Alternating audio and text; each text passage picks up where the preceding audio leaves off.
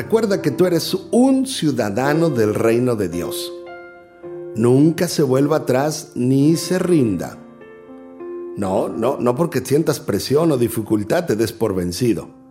No, no, no. Mira, te voy a dejar de tarea que leas Hebreos capítulo 10, versículo 38 y 39. Te bendecirá. Hubo hombres que a pesar de sus circunstancias nunca volvieron atrás. Ten ánimo y sigue adelante con gozo. Aprende a vivir por la fe. ¿Qué es, ¿Qué es aprender a vivir por la fe? Aprender a vivir por la fe es que vivas lo que tú crees. Es decir, tú crees que el Señor está contigo, vive cada día sabiendo que Él está contigo. Tú sabes que Él es poderoso para sanar, vive cada día experimentando al sanador. Tú sabes que Él es tu pastor y nada te faltará, cada día experimenta esa provisión. Él está contigo, es decir, no vivas por circunstancias ni por las bendiciones. Porque hay gente que si tiene bendiciones, aleluya, todo es alegría y gozo. Y si no hay, debe de seguir la alegría y el gozo. No ande por las bendiciones, tampoco se mueva por las circunstancias, por favor. Tampoco se mueva por los milagros, ni por las sanidades, ni por ninguna otra cosa. Tu fe debe depender de Dios. ¿Por qué? Porque Jesús es la fuente de tu fe. Si tú tienes otra fuente de fe, va a fallar tu fe en algún momento. Porque no todos los días hay abundancia de provisión. No todos los días hay sanidades al por mayor. No todos los días hay milagros. No todos los días hay bendiciones al máximo. Hay tiempos difíciles también. Y si tu fe depende de las bendiciones, entonces cuando haya circunstancias difíciles, tu fe va a bajar. Pero en cambio, si tú anclas tu fe de Jesús, ah, nunca te va a faltar la fe. ¿Por qué? Porque sigues confiando en Jesús, no importa tus circunstancias. Recuerda a los discípulos en una ocasión que empezó la tempestad muy fuerte y Jesús estaba dormido allá en la propa, allá estaba dormidito en el barco rico. Los discípulos al ver la fuerte tempestad se asustaron y dijeron, nos vamos a ahogar. Ellos ya se veían ahogados. Y entonces dijeron, ¿y Jesús? Jesús, ¿dónde está? Oh, Jesús está dormido, estaba roncando el maestro. Despiértenlo, despiértenlo. Vamos a despertarlo porque nos vamos a ahogar. Para que se entere que nos estamos ahogando. Y Jesús estaba disfrutando de un plácido sueño. Fueron y despertaron, Maestro, despiértate, que no te importa que nos ahogamos. Mire, qué fe de estos tipos. Ya se veían ahogados los doce discípulos. Pero Jesús se levantó y reprendió esa tempestad. Los discípulos se asustaron y dijeron, ¿quién es este? Que hasta la tempestad le obedece. Es decir, andaban con Jesús, pero no conocían a Jesús. Tal vez tú digas, oh, yo tengo mucho tiempo de buscar de Dios. No, no, no, yo no, yo no te hablo de eso. Yo te hablo de conocer a Dios. Yo te hablo de saber cómo es Dios, de conocer el corazón de Dios. A lo mejor tú has caminado con Dios muchos años, pero no es lo mismo caminar con alguien que conocerle. Te pongo un ejemplo. Tú ahí en tu país, tú tienes un presidente de tu nación. Yo no sé cómo se llame tu presidente, Ahora, tú, tú, puedes saber cómo se llama, pero ¿sabes qué le gusta comer? ¿Sabes qué tamaño de pie usa? ¿Sabes cuál es su color favorito? ¿Sabes qué antojos tiene? Es decir, tú sabes quién es tu presidente, pero no le conoces. Es lo mismo con Dios. La gente dice, oh, yo creo en Dios. Sí, es como seguir a Jesús, nada más. Pero conocer a Jesús es más allá que simplemente conocerle. Tal vez tú digas, yo le sirvo a Jesús. Qué bueno, qué lindo. Pero una cosa es servirle y otra cosa es conocerle. Hoy te invito, te desafío a que conozcas más a Jesús. No trabajes para Jesús. No me malentienda, no me malentienda. No, no, no. O escuché usted muy bien. No trabaje para Jesús. Mejor trabaja con Jesús. Convive con Jesús. y vas a conocer a Dios en un mayor nivel.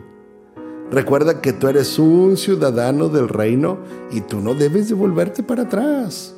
El Señor está contigo. Mira, la fe reemplazará toda la preocupación. Cuando usted tiene fe, la preocupación no va a entrar a tu corazón. Hay gente enferma por la preocupación, por la angustia. ¿Qué va a hacer? ¿Cómo le va a hacer? No, no, tranquilo, tranquilo. El Señor está contigo. Desarrolle su fe, crezca en su fe.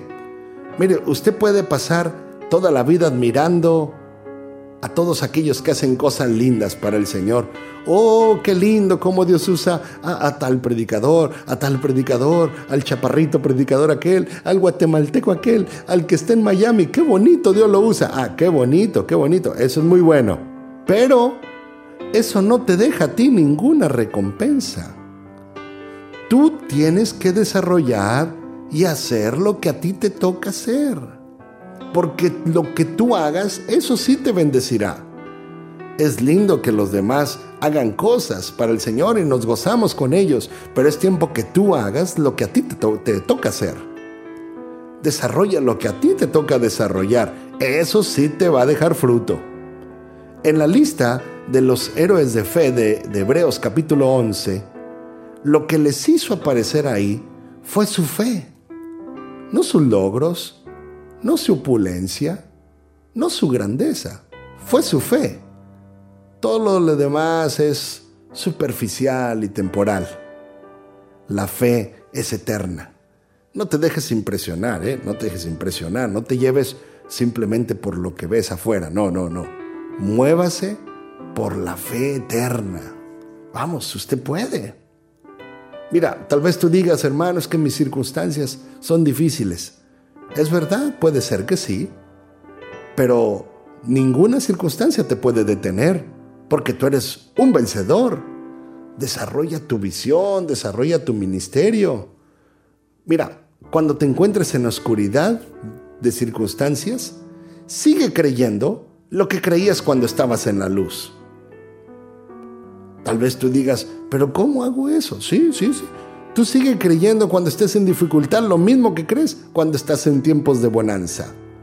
Sigue confiando en que tu Dios no te dejará. Él no te va a abandonar. Tal vez tú has pasado situaciones tan difíciles, a lo mejor es un siervo, un líder, que has pensado hasta dejar tu ministerio y has hasta pensado que tal vez no tienes llamado porque ha habido gente que te quiere destruir tu fe y te dicen, tú no tienes llamado al ministerio. Por favor, que eso no te detenga. Ellos no te dieron el llamado. No te defiendas con tus palabras. No, no, no. Usted trabaje, que sus hechos hablen por ti. Jesús no se ponía a discutir con la gente. Jesús hacía lo que tenía que hacer. Atrévete a bendecir a los demás con lo que Dios te ha dado. Que tu don, tu ministerio, sea activado y sea liberado porque bendecirás a toda esta generación y a muchas generaciones que todavía no viven. Desarrolla tu visión porque el Señor está contigo. Échele ganas como decimos en México. Vamos para adelante como dicen en Venezuela. No malgastes tu vida. Dios ha puesto talentos en ti. Tal vez habrá quien ponga en duda tu talento, pero no te detengas. El Señor está contigo. No dejes que tu meta, tu visión, tus proyectos se entierren en una tumba Bendícenos con tus dones y talentos. No te detengas nunca. No le quites la oportunidad a todos los que te rodean que sean bendecidos a través de ti. Desarrolla todo ese potencial en el ministerio que Dios te ha dado. Y por favor, nunca se quede satisfecho con su último logro. No diga, ah, ya logré una nueva meta. No se quede ahí. Siga por otra, vaya por otra. Y cada día vaya por otra. Siga avanzando en el nombre de Jesús porque el Señor tiene muchas cosas para tu vida. Yo recuerdo en unas ocasiones, de repente pasa unas situaciones difíciles y uno quisiera como que, como que dejar todo. Pero es cuando más uno debe de confiar en Dios y decir, bueno, si yo he dicho que Dios es un Dios poderoso, tengo que caminar en ese Dios poderoso. Tengo que seguir avanzando. Recuerda que el Señor no te va a dejar y Él mostrará su gloria a través de ti. Él estará siempre a tu lado. Él te quiere usar donde quiera que estés. Esto me recuerda una ocasión en Maracaibo, Venezuela, estábamos en una, en una tienda, un supermercado de abarrotes llamado Pagapoco, allá por la zona de los plataneros, para los que se ubican, los que no, pues más o menos tienen la referencia. Y resulta que estábamos en la caja 4. Yo estaba con mi esposa, íbamos a comprar un poco de cereal, un poco de leche, porque queríamos comer eso. Había mucha gente formada para pagar porque era en la época navideña, entonces ya sabrán cómo se llenaban todas las cajas. De pronto, una mujer me toca el hombro y me dice, hola, ¿usted es mexicano? Y yo volteo y le digo, sí, señor, soy mexicano para servirle. Ah, bueno. Me vuelve a tocar el hombro y me dice, disculpe, ¿usted es el pastor mexicano? Sí, señora, soy el pastor mexicano, le respondí. Ah, bueno, gracias.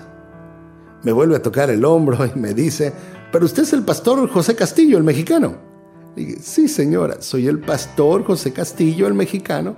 Estoy para servirle. ¿Le puedo ayudar en algo? Y ella dice, permítame un minuto. Y empieza a gritar, ¡Ey! Todos los que están aquí, le empezó a gritar a la gente que estaba formada. ¡Ey! Escúchenme todos. Si alguien está enfermo o tiene una necesidad de sanidad o milagro, venga para acá, porque este pastor va a orar por ustedes. Él oró por mí hace unos meses y el Señor me sanó. Yo tenía cáncer terminal y hoy estoy sana para la gloria de Cristo. ¡Wow! Eso se convirtió en una locura ahí en Pagapoco. Eso es lo que yo llamo el avivamiento de la caja 4 en Pagapoco. La gente empezó a venir, empezamos a orar por ellos. Fue maravilloso. Mucha gente recibió del Señor. Mucha gente fue tocada por el Señor. Mucha gente fue sanada por el Señor. En esos días que estuvimos en esta ciudad de Maracaibo muy linda, íbamos a algunas congregaciones y de pronto se nos acercaban al final la gente, eh, ¿se acuerda que oró por mí allá en Pagapoco? Miren, ya me estoy congregando. Qué lindo fue eso. Dios te quiere usar donde quiera que estés. No necesitas una iglesia o un púlpito, no, no, tú necesitas fe, y Dios te puede usar en la iglesia, en un púlpito, en la calle, en una escuela, en, un taxi, donde quiera que estés, Dios te puede usar porque eres un instrumento de honra para el Señor. Recuerda que el mismo que sanó a los ciegos, a los mudos, es el mismo que está hoy a través de ti. Y Él quiere usarte para su gloria. Dispón tu corazón. Dispón tu corazón para servirle al Señor con todo tu amor. Él está contigo, no temas, no desmayes. Él es tu fortaleza, Él es tu Dios y tu ayudador. Hoy te invito a que le sigas echando ganas y sigue adelante, eres valioso para Dios. Motívate a servirle al Señor y motiva a otros a que también se levanten. Cumplan lo que le toca hacer, hagan lo que le toca hacer. Camine en obediencia, camine en sujeción con su pastor, camine en bendición con su congregación. No se aleje de su iglesia, por favor, ¿eh? No empiece a trabajar usted solo, no, no.